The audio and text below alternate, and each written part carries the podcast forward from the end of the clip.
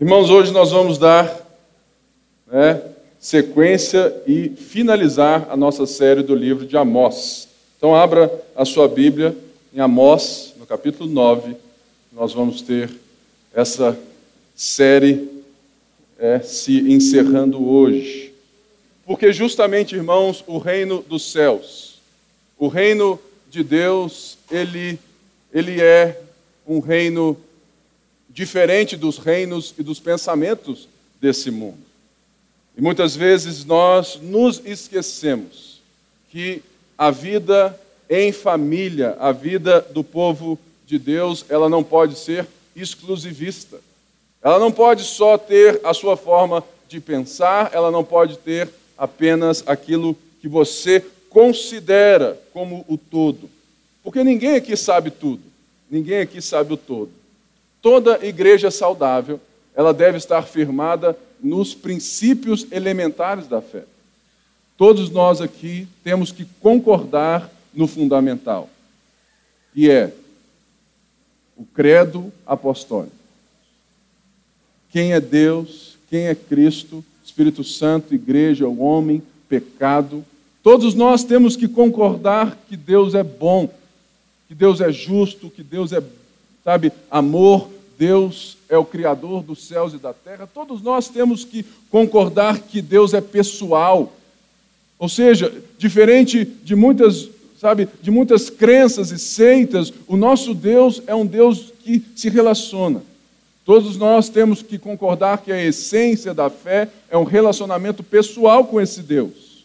E que ele então se revela, ele intervém, ele faz parte, ele anda conosco.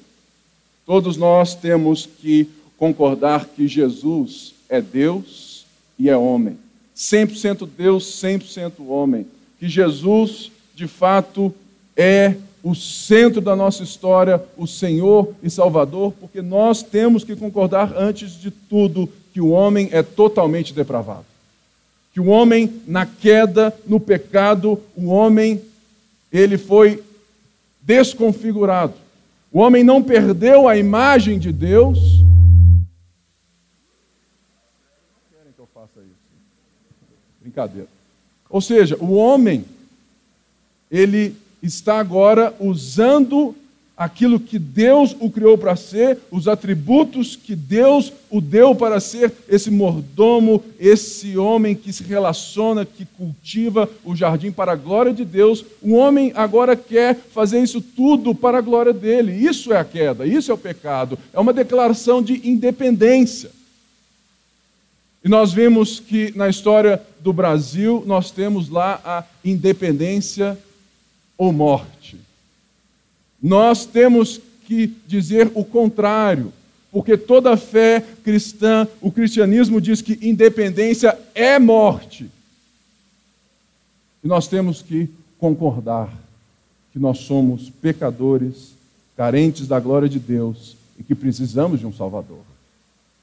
Que Jesus é o Verbo que se fez carne e habitou entre nós, cheio de graça e verdade. Nós precisamos concordar que Deus é triuno porque o Espírito Santo vem e é enviado a nós para nos consolar, nos confortar e nos forjar a imagem do Filho.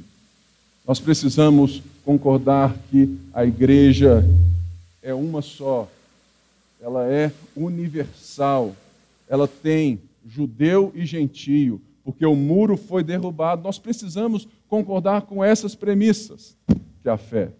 Mas nós podemos discordar de tantas outras coisas. E nós aqui não temos qualquer problema com isso.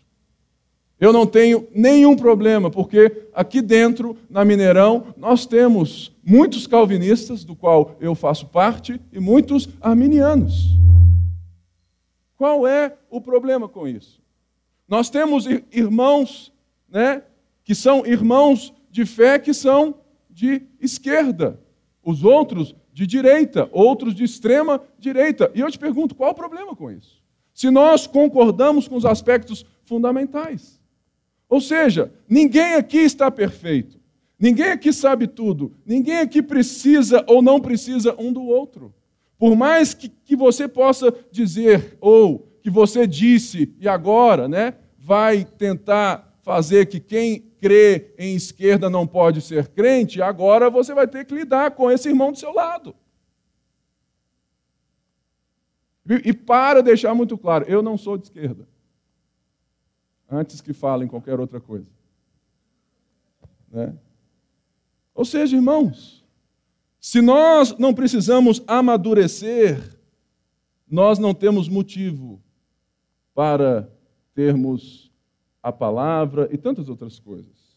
Esse momento aqui é justamente um momento que Deus fala para nos transformar e nos conformar à imagem do Filho. Eu tenho muita coisa para aprender, você tem muita coisa. Eu tenho coisas que eu penso que lá na frente falo assim: puxa vida, como que eu já cheguei a pensar nisso? Não é verdade? Por isso, Amós nos trouxe algo que é desconfortável para uma igreja que vem de anos de teologia da prosperidade. De uma mensagem triunfalista de uma mensagem emocional. Por isso é difícil para nós, irmãos, é difícil para mim ler textos aonde Deus é juiz. Mas nós temos que aprender a lidar com isso, porque nós temos que entender se Deus é o Criador dos céus e da terra, se Deus governa todas as coisas, todas as nações, a reação de medo que eu tenho não é um erro de Deus, mas alguma percepção que eu não estou tendo correta. O que nós devemos então fazer? Nos render a Ele. Nos render a Ele, nos render a Ele e confiar. Porque no nosso mundo hoje, nós temos dificuldade de lermos o texto que vamos ler agora, de um Deus que castiga o seu povo, mas porque o povo não estava nem aí para Deus. A queda, ela faz com que nós tentemos o tempo todo buscar independência, autonomia, mesmo que isso seja impossível. Nós queremos o tempo todo pensar diferente do próprio Deus. Nós temos dificuldade, muitas vezes, de diálogo entre nós. Basta ver, irmãos, esposo com as suas esposas, todas as pessoas que eu atendo e que eu vejo na minha casa, na minha vida, a dificuldade que é para nós de um diálogo. Por isso, aprenda uma coisa nesse próximo ano da Lagoinha Mineirão: é o ano do diálogo, é o ano da diversidade é o ano do diferente, mas é o ano da unidade no que importa. É por isso que tem aqui a frase: é fazer o que importa, importar mais. Nós devemos concordar no principal, mas temos que ter toda essa é, maleabilidade de sermos maduros a ponto de discordar. Muita gente não sabe, mas, mas assim, Pipe, eu não sabia que você era um calvinista. Eu sempre fui, querido. Mas qual o problema? Qual o problema com isso? Né? Ou seja, tudo tem que ser muito, sabe, muito pisando em ovos, irmãos. Se a gente tiver que ficar pisando em ovos uns com os outros o tempo todo, quer dizer que a nossa igreja não é saudável. A nossa igreja não é saudável. Portanto, Amós foi uma escolha que Deus me direcionou para justamente ser um tempo difícil. E eu nem lembrei das eleições. Se eu tivesse lembrado, eu não teria colocado. Mas acho que Deus me trouxe alguns momentos né, de esquecimento, justamente para ficar bem nesse momento. Por quê? O reino de Deus é o, é o reino de um Deus que te trata como indivíduo, pessoa. O reino de Deus é um reino que te dá as coisas, que te dá dons e talentos, e eles são seus. O reino de Deus é um reino que diz, e Deus nos ensina nos Dez Mandamentos: não roubarás. Se existe não roubarás, quer dizer que existe algo do outro. Ou seja, existe uma certa propriedade privada. Aí o povo de direita aplaude. Mas quando a gente vem e fala que essa propriedade, nós não somos socialistas, porque nós não cremos que deve ser tudo dividido, ou seja, vamos juntar tudo. Não, não tem isso na Bíblia. Mas nós somos o povo da generosidade. A nossa teologia da prosperidade é a generosidade. Nós nascemos para dar e não para receber. Porque o, o, por quê? Porque Deus deu. Deus deu. Deus deu o seu filho. Por isso, irmãos, o reino dos céus é um reino. Ou seja, Amós nos lembra de remorso e arrependimento. No último culto, eu vim somente no culto da noite e eu que expus Amós 8. E Amós 8 diz respeito de quando Deus dá a Amós outras visões. Lembrando que Amós está aqui dizendo que um povo, o povo escolhido de Deus, estava corrompido por causa da ânsia de serem independentes e eles se corromperam a ponto de quando o reino divide, quando Deus divide o reino com Jeroboão I, 150 anos mais ou menos antes desse tempo de Amós, esse rei Jeroboão, ele se corrompe trocando um Deus relacional, um Deus que fala, ele muta a voz de Deus e ele começa a construir uma religião em nome desse Deus, totalmente fora dos preceitos de Deus. Ou seja, se você recebeu no mínimo 100 fake news nos últimos meses, esse povo aqui era fake por inteiro. Era um povo que estava dando aquele povo fake news, dizendo que eles podem adorar a Deus pelo bezerro de ouro em Betel, quando estava estabelecido que eles deveriam descer para o sul em Jerusalém.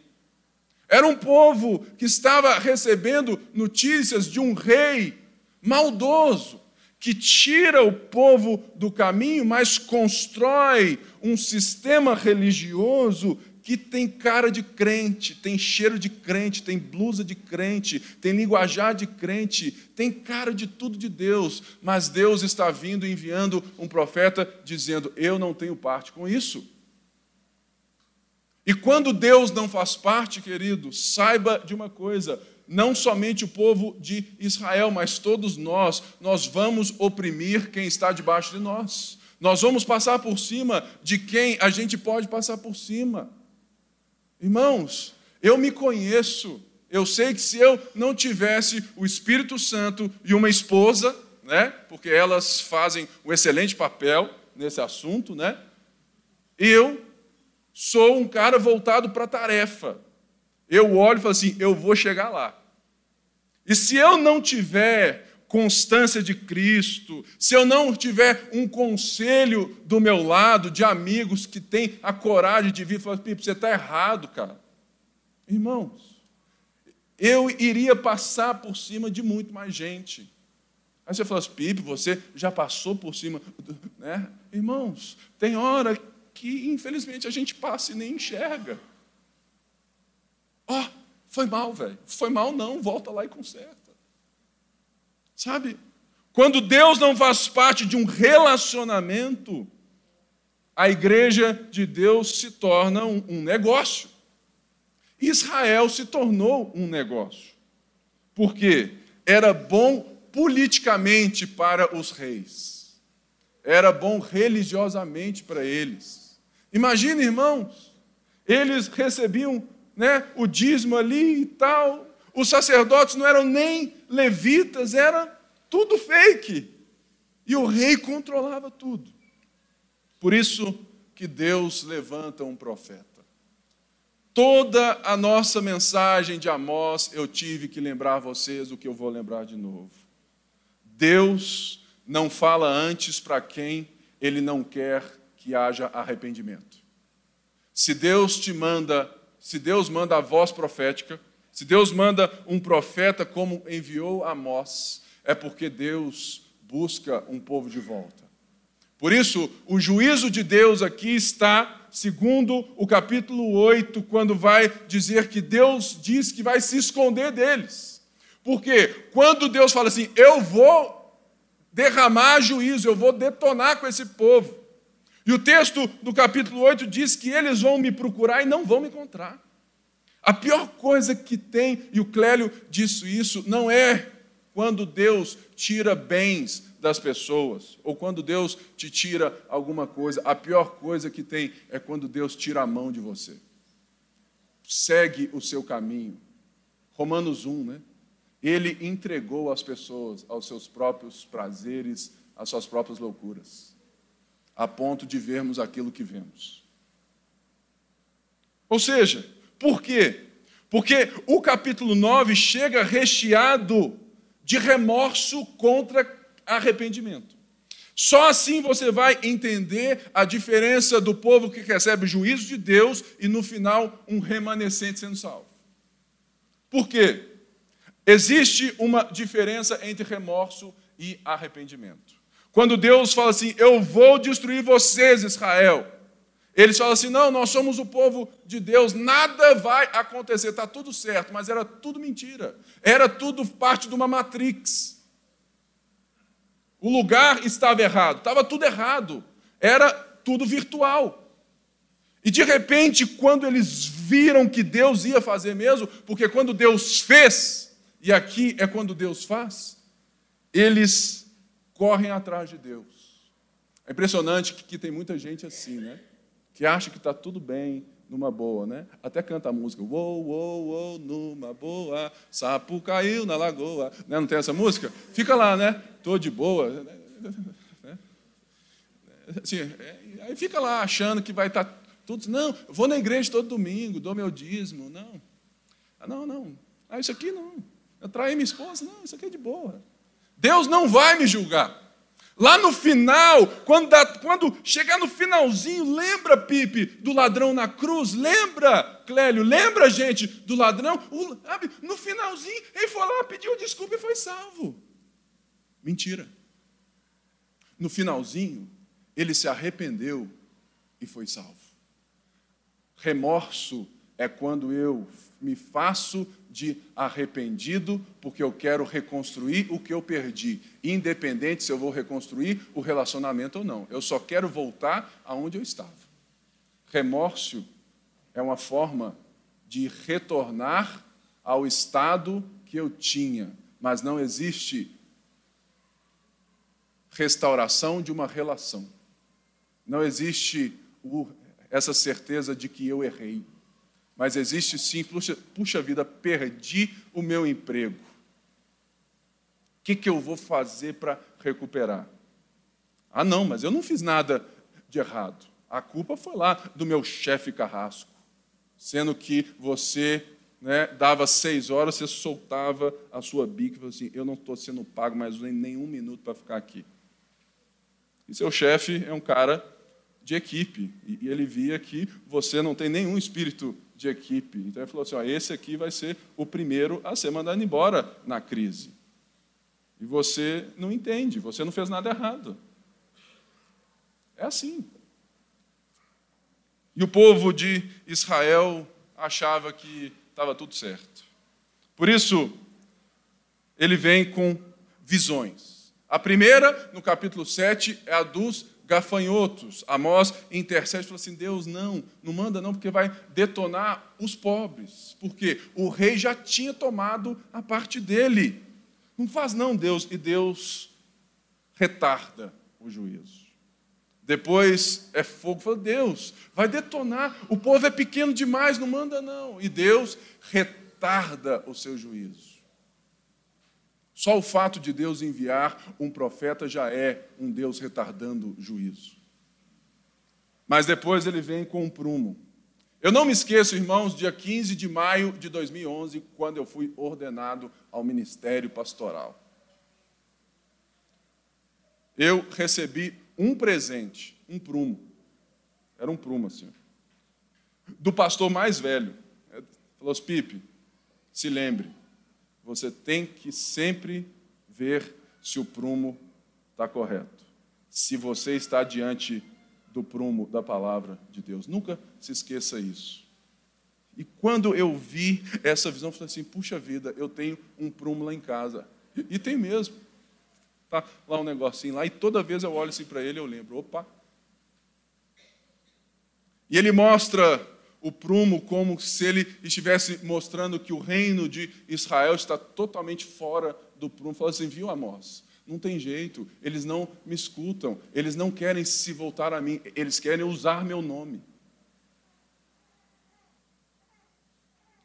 E depois, ele vem com outra visão, que é um cesto de frutas maduras.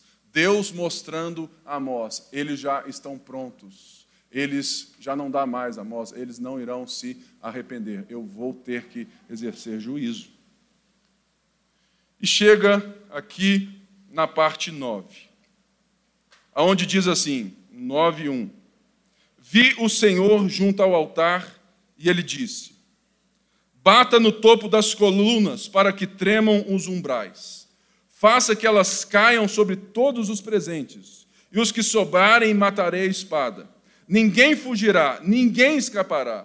Ainda que escavem até as profundezas, dali a minha mão irá tirá-los. Se subirem até os céus, de lá os farei descer. Mesmo que se escondam no topo do Carmelo, lá os caçarei e os prenderei. Ainda que se escondam de mim no fundo do mar, ali ordenarei à serpente que os morda. Mesmo que sejam levados ao exílio por seus inimigos, ali ordenarei que a espada os mate. Vou vigiá-los para lhes fazer o mal e não o bem.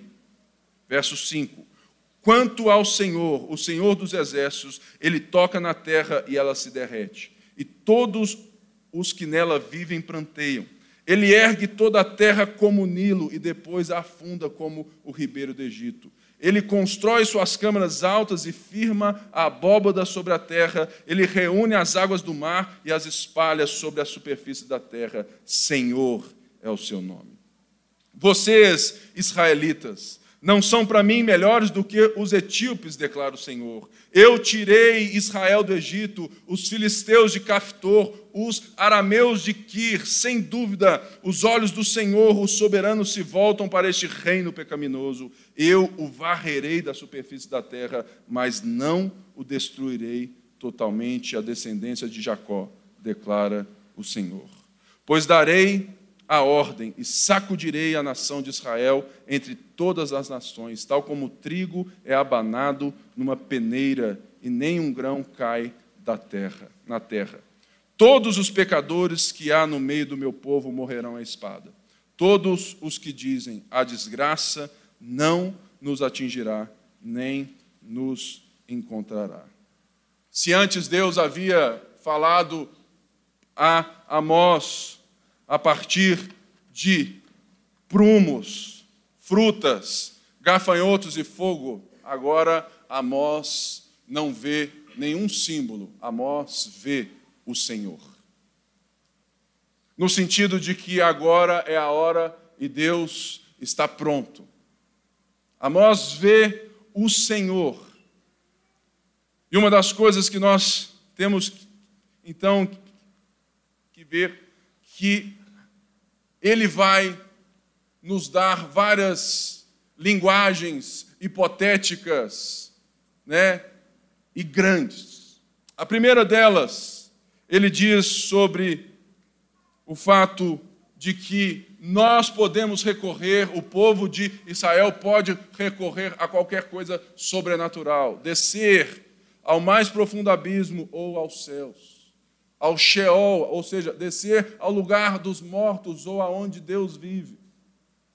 E nesses lugares, Deus está.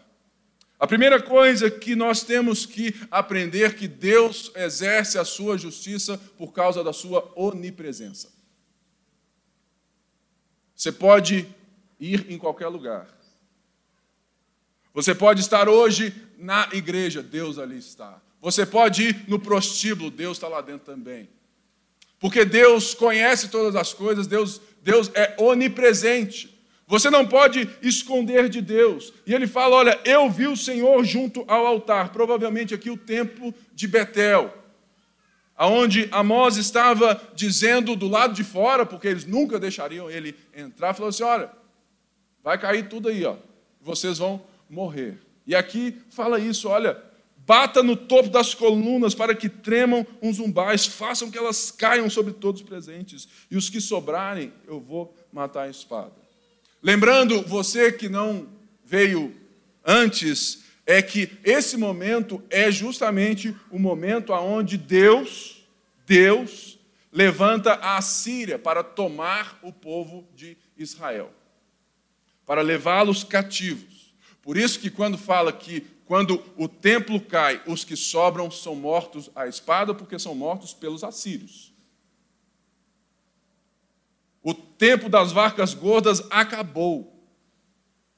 Agora, eles olham para fora e, como se eles estivessem ouvindo o cântico, tropa de elite osso duro de ruê, pegar um, pegar geral, também vai pegar você.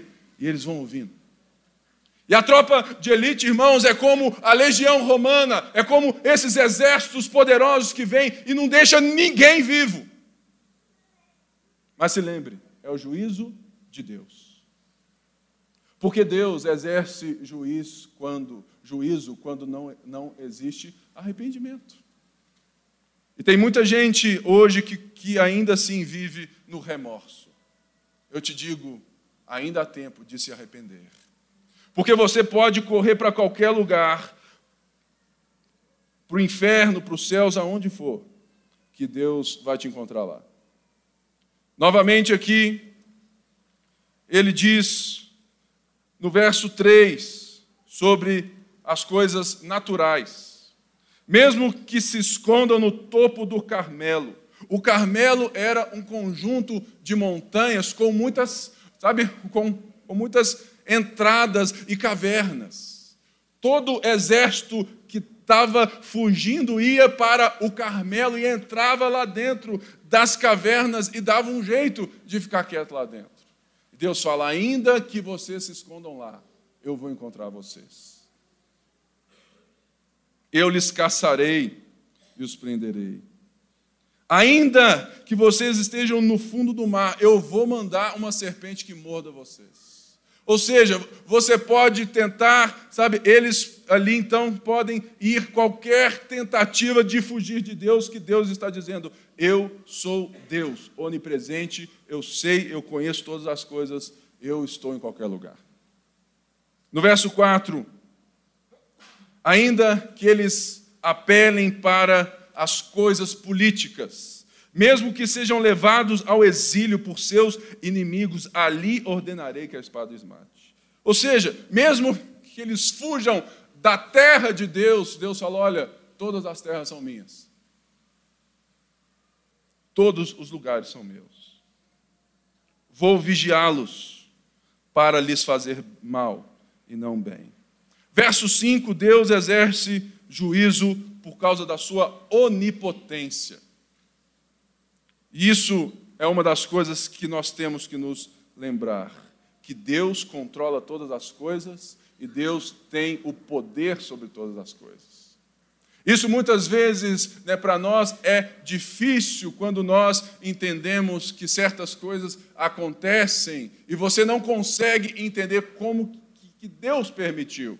O nosso problema, irmãos, não é Deus permitir, é nós termos um conceito de um Deus emocionalista um Deus, sabe, babão, um Deus, sabe, sabe que, que nos mima, mas um Deus que controla céus e terra, um Deus que fez tudo para se relacionar conosco, é um Deus que sabe o que faz, e por isso que a salvação é por meio da fé, é a confiança. Olha, eu confio em Deus e nele eu espero.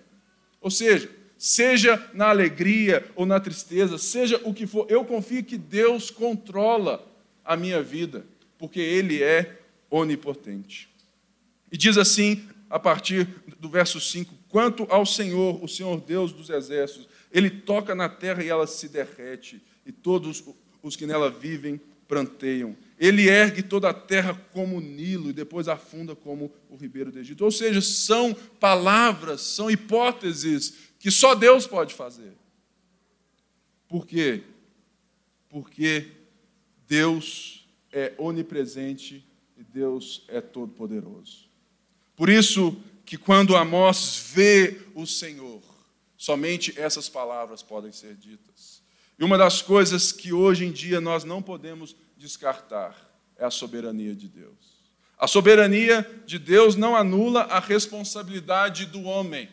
Por isso que o homem está sendo julgado, sofrendo juízo, não porque Deus é mal e está fazendo algo que o homem não fez nada para sofrer. O homem quis, o homem escolheu, Deus enviou profetas, Deus envia as pessoas, Deus te chama e esse povo falou assim: não, o nosso conceito de Deus é diferente. O nosso conceito de eleição é diferente. Eu posso fazer o que for, porque eu sou o povo exclusivo de Deus. Nós vemos isso hoje, querido, tanta gente que entende errado esse conceito de eleição, achando que, pá, não, Deus me escolheu, eu vou lá, né, eu vou lá para a balada, vou para vou para isso, vou para aquilo e tal, e acha que está com Deus. É o reino fake. E essas pessoas propagam essas fake news que atrapalham não somente eles, mas os outros. Israel não era apenas um reino virtual e real, mas era um propagador de um Deus que não existe. E o nosso problema é justamente esse, irmãos, quando nós não entendemos que Deus é soberano, a gente diminui, nós diminuímos para nos acomodar nele. E a diferença é que o grande problema não é o fato de Deus ser Deus. O grande problema é o, é o fato de nós querermos ser os nossos próprios deuses. Porque é aí que dá tudo errado. No verso 7 ao 10, o juízo de Deus cai sobre aqueles que estavam vivendo um mundo de fantasia.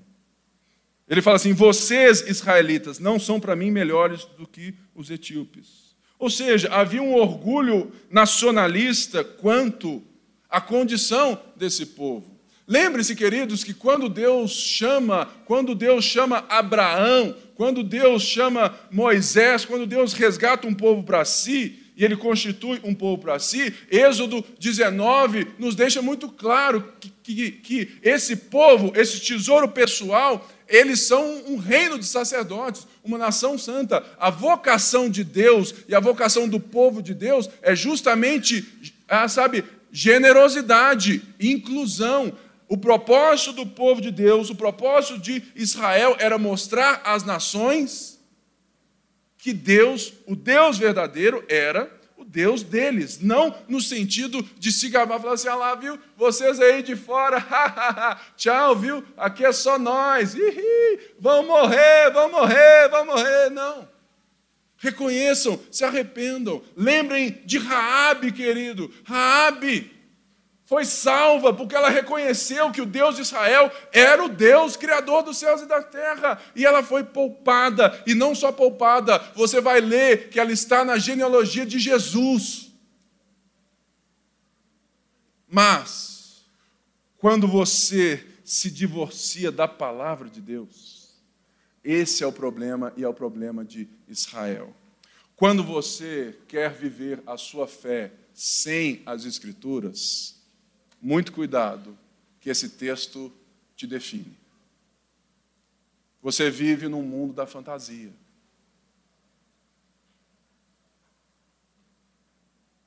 Sabe por quê, irmãos? Por toda a Bíblia, Deus fala. E a nossa fé é na voz de Deus, é na palavra de Deus, é nele. Portanto, se Deus fala e eu creio, Abraão creu em Deus, isso lhe foi imputado como justiça. Ele creu no chamado, na voz, na direção, ele creu na pessoa. E por todo o tempo, por todo esse Pentateuco, os profetas, por todo reis, Samuel, por todo o tempo, a diferença é que existe um povo, que esses são aqueles que são os remanescentes, e existe esse povo que vive pela palavra, confiando na palavra, com, sabe, de fato, deixando que Deus seja Deus e se movendo a partir dele. Mas existe um outro povo que se denomina de Deus, que é o povo de Israel agora, mas que quer viver longe da palavra.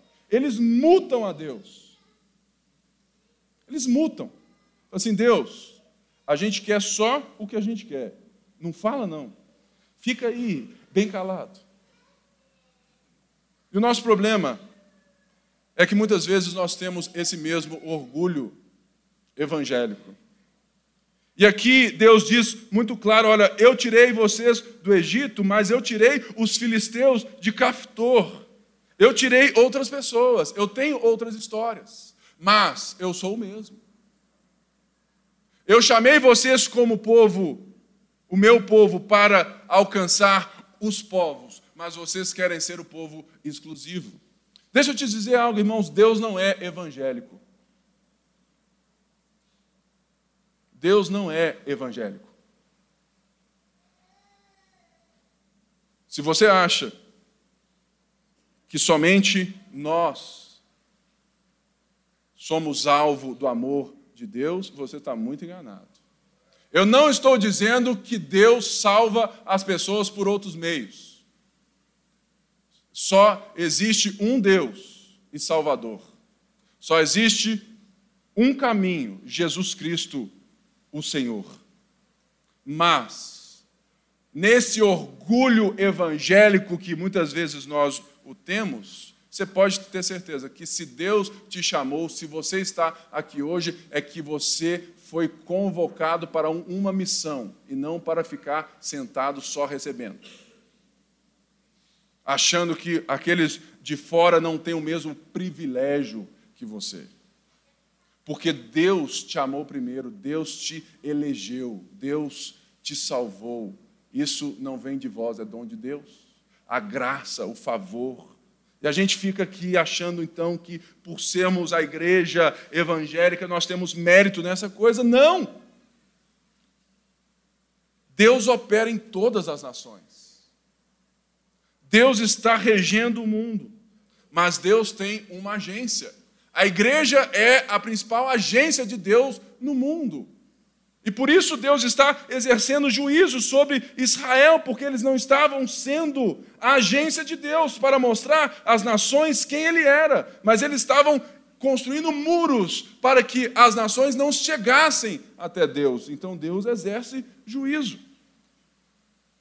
Mas ele diz que, olha, eu vou varrer vocês da face da terra. É pesado isso, né? mas não totalmente. A descendência de Jacó. Sabe, irmãos, os verdadeiros israelitas serão poupados, serão preservados. Aqueles que estão no meio de uma nação totalmente corrompida, aqui você pode entender como igreja também, porque era o povo de Deus Aqueles que estão diante no meio de uma igreja corrompida, aqueles que não são virtuais, mas são reais, aqueles que se arrependeram, aqueles que creram no seu nome, a eles foi lhe dado o poder de serem chamados filhos de Deus. Ou seja, Deus está dizendo que no meio disso tudo existem os remanescentes. Sabe por quê? Porque nós precisamos entender agora a diferença entre remorso e arrependimento. A nação, a nação estava com remorso. Eles não queriam a Deus. E quando Deus vem, quando Amós vem e fala isso tudo, e quando a Síria chega, aí é só Senhor, Senhor. Aí canta, quero voltar ao início de tudo. Agora é tarde, queridão. Agora é tarde para chegar ao Senhor. Né? O seu remorso não me engana. Bem feito. Se não se arrepender, você vai ser consumido. Né? Pois é, irmãos. Sabe por quê? Porque tem muita gente que só quer Deus para que ele seja aquilo que ele quer. E agora Deus falou assim: olha, esse povo eu vou varrer da face da terra. Sabe por quê, irmãos? as nações em Amós 1 e 2, Deus estava julgando por um pecado, mas o povo de Deus, a coisa é mais séria, porque nós o conhecemos. A pior coisa que tem é um cristão que não é visto como um cristão. A pior coisa que tem é o mau testemunho. Por isso Deus exerce juízo sobre o povo dele. E sabe quando que o reino do norte voltou como povo estabelecido? Nunca mais. Nunca mais eles voltaram como um povo estabelecido. Somente Judá volta após ser exilado à Babilônia 70 anos depois. Esse povo aqui, como essa nação, esse conjunto, eles nunca voltaram mais.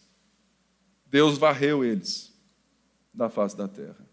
Eles foram dispersos entre as nações.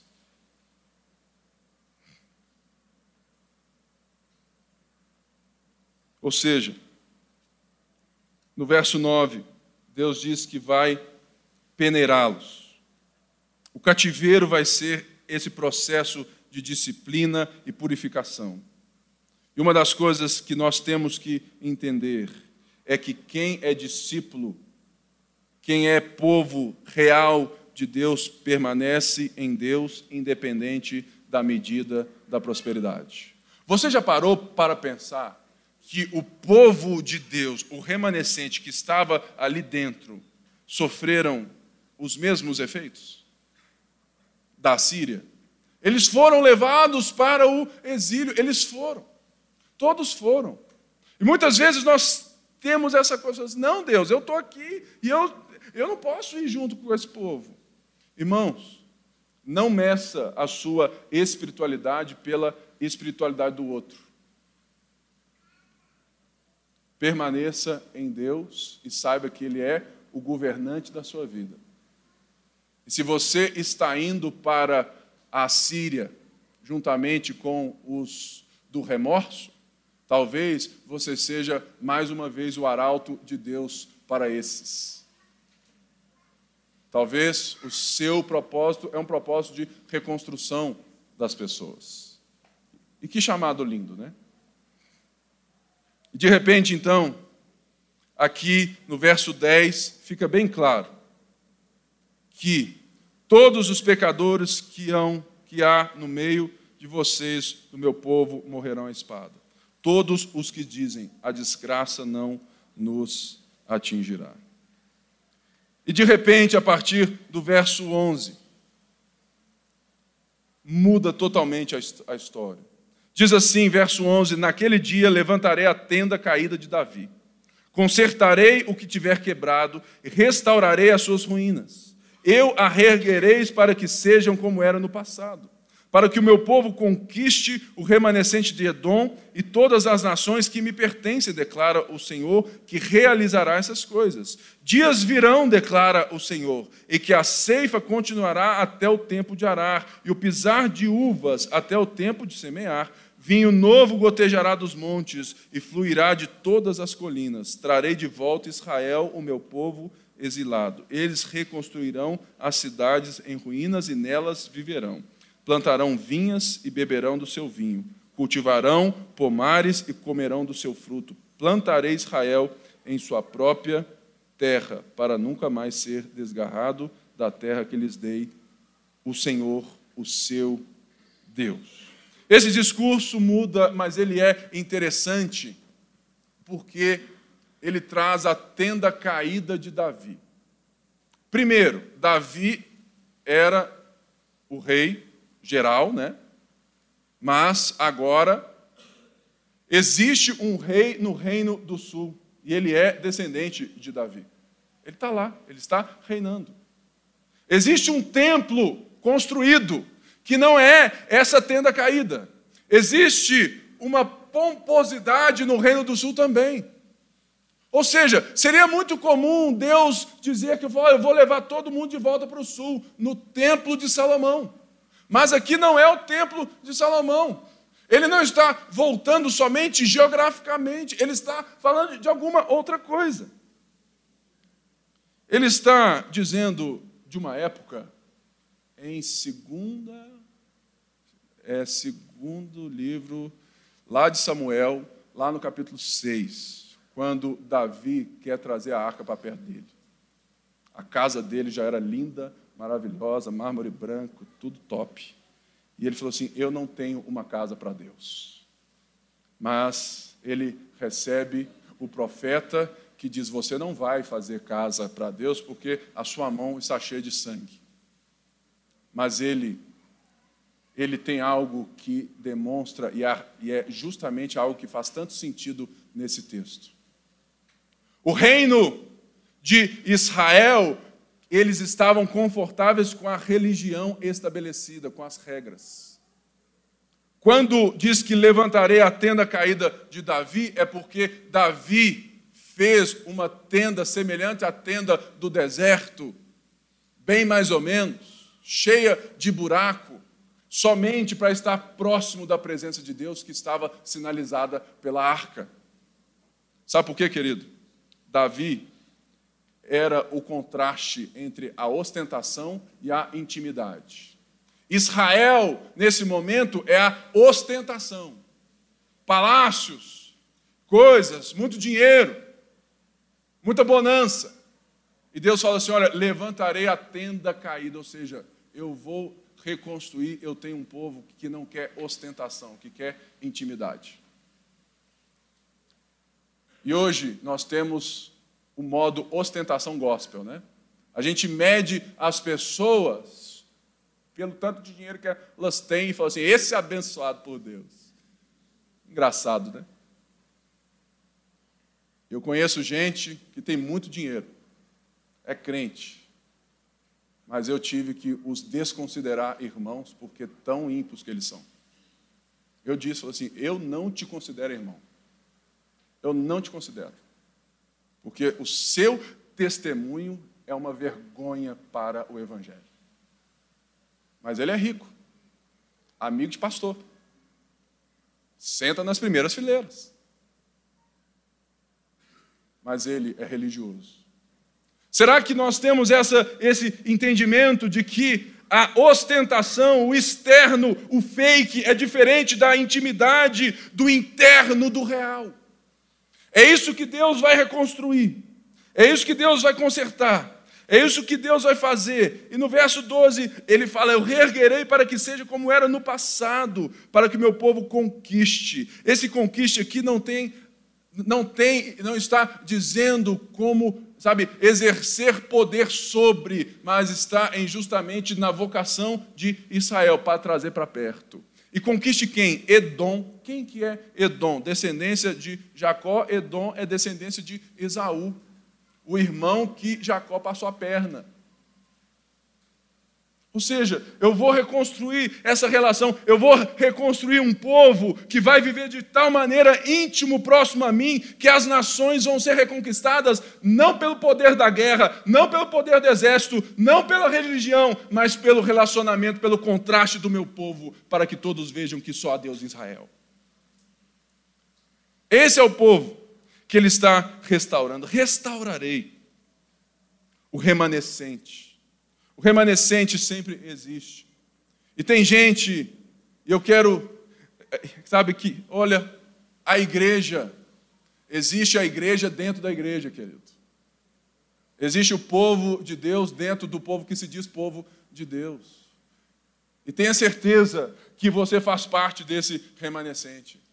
Porque no final, muita gente vai chegar Vai falar, Senhor, eu cantei no louvor, eu era da igreja do Pipe, Senhor, eu era, fazia kids, eu era lá do Kids, da diaconia, eu fiz isso, eu fiz aquilo, até preguei junto com o Clélio e com a Renatinha, Senhor, eu tenho que entrar nesse lugar aí. Ele vai olhar para você e falar assim: Te conheço. Te conheço. Sabe por quê? Quem quer religião como meio de ter poder, não quer intimidade com quem tem todo o poder. Porque quando você não tem o poder, está se relacionando com quem tem, você está totalmente vendido. Mas estar vendido diante de Deus é a melhor coisa que existe para a sua vida. Porque Ele é Deus, Ele é bom, generoso, Ele é justo, Ele é fiel. Nós não. Então, é disso que o texto está dizendo, que Ele vai destruir, Ele está nesse contraste entre ostentação e intimidade. A pá do juízo será trocada ou seja, a espada do juízo agora é a pá da reconstrução. É um retorno ao real. É um retorno ao tabernáculo. E eu fecho aqui trazendo uma história sobre essa tenda. Essa tenda, ela lembra, ela está dentro daquilo que é o tabernáculo. A presença de Deus no meio do povo na jornada. E existe, em toda a história, nós vemos que isso nunca aconteceu. Nunca.